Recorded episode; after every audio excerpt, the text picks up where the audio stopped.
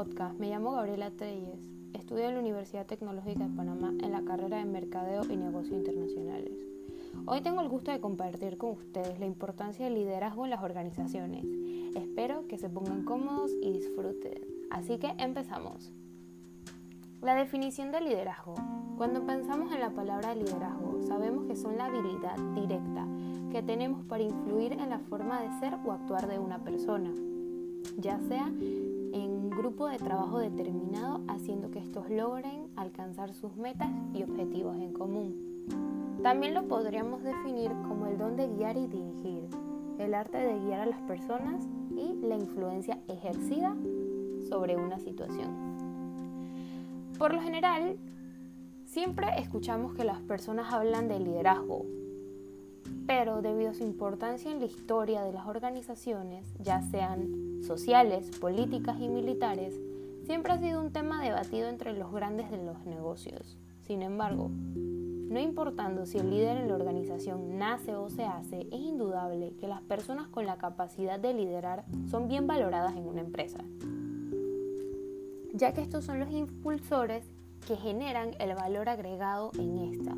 Básicamente, si lo vemos de esta manera, el liderazgo consiste en una forma de ser, pues el líder se va formando día a día, ya sea por la pasión, la misión y la acción en los valores fundamentales. Además, un líder no solamente debe delegar responsabilidades, sino que también debe hacer para demostrarle a sus subordinados que si él tiene la capacidad de hacer y enseñarles de cómo hacer todo correctamente, estos también se vean obligados a realizar cada uno de sus trabajos a la perfección. O bueno, no tanto a la perfección, sino de la mejor manera posible. Muchos especialistas ven el liderazgo como una actividad amplia y visionaria que nos ayuda a diferenciar la competencia en una organización. Ahora pasamos a la parte más importante de nuestro podcast y es la importancia del liderazgo en las organizaciones. ¿Qué importancia tendrá? Se podrán preguntar. Bueno, con este estudio del liderazgo podemos influir ya sea en la interacción de las personas, a las que nos conducimos para alcanzar una meta en común, a fin de transformar tanto a la empresa como a las personas que colaboran en ella. Básicamente, lo que se hace o lo que es se necesita siempre a una persona que no tenga miedo a nada y le dé un norte hacia la meta, prácticamente que los guíe, donde tiene que caminar, dejando de enfocarse en las diferentes actividades que son innecesarias para la empresa, para empezar a fijarse a las que son más necesarias y darles prioridad a los diferentes grupos humanos dentro de esa organización y a los clientes. Y obviamente también a la marca o al producto que representan a la organización, dándole el valor agregado que se le quiere aportar a la empresa. ¿Cómo sabemos ya la importancia de la organización? Ahora les hablaré un poco de los diferentes aspectos y virtudes de un buen líder para ejercer. Aspectos importantes que todo buen líder debe de tener. El compromiso con la misión, la comunicación de la visión, la confianza en sí mismo y la, la integridad personal. Pero el líder no solo debe de cumplir con aspectos, también debe de tener virtudes que lo van a guiar en la buena toma de decisión y estas son la prudencia, la templanza, la justicia y la fortaleza. Bueno, ahora vamos a pasar a algunos ejemplos de grandes líderes mundiales que han impulsado diferentes organizaciones. Como primer líder tenemos a Tim Cook, el CEO de Apple él es el CEO de la compañía más valiosa. Se hizo cargo de Apple después de la muerte del fundador, Steve Jobs.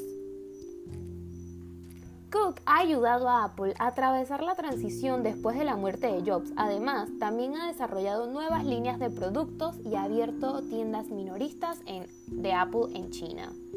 Luego tenemos a Anna Botting, una presidenta del Banco Santander. ¡Wow! Una mujer y yo como mujer me siento orgullosa de eso. Anna Botin banquera, hija de Emilio Botín.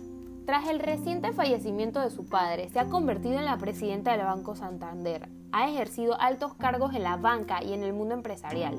Es miembro del Consejo de Administración de Coca-Cola y está dentro de las 100 mujeres más poderosas del mundo. De verdad, es un ejemplo a seguir. Luego tenemos a Bill Gates, fundador de Microsoft. Fundó Microsoft, la compañía de software para ordenadores personales más grande del mundo, y cada año encabeza la lista de las personas más ricas del mundo. Con los años, Gates ha pasado gradualmente de dirigir Microsoft a crear empresas filantrópicas. Su fundación, la Fundación Bill y Melinda Gates, trabajan para proporcionar agua limpia y saneamiento a los países en vía de desarrollo, al igual que Warren Buffett. Gates también ha prometido dejar la mayoría de su riqueza a causas altruistas. Wow, de verdad que este hombre es un ejemplo a seguir.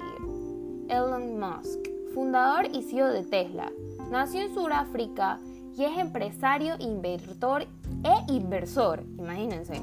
Musk es ampliamente conocido como el fundador de PayPal y SpaceX, así como por su participación en Tesla Motors, su visión y pasión por recuperar los límites de la tecnología y la integración del consumidor en ella le han llevado a especializarse en la energía solar, el transporte de alta velocidad y la inteligencia artificial.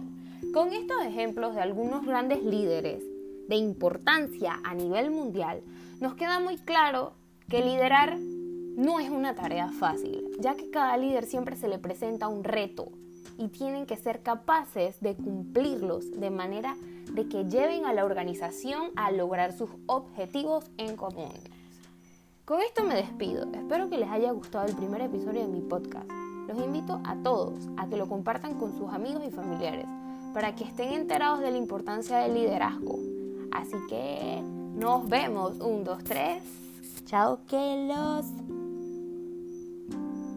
be.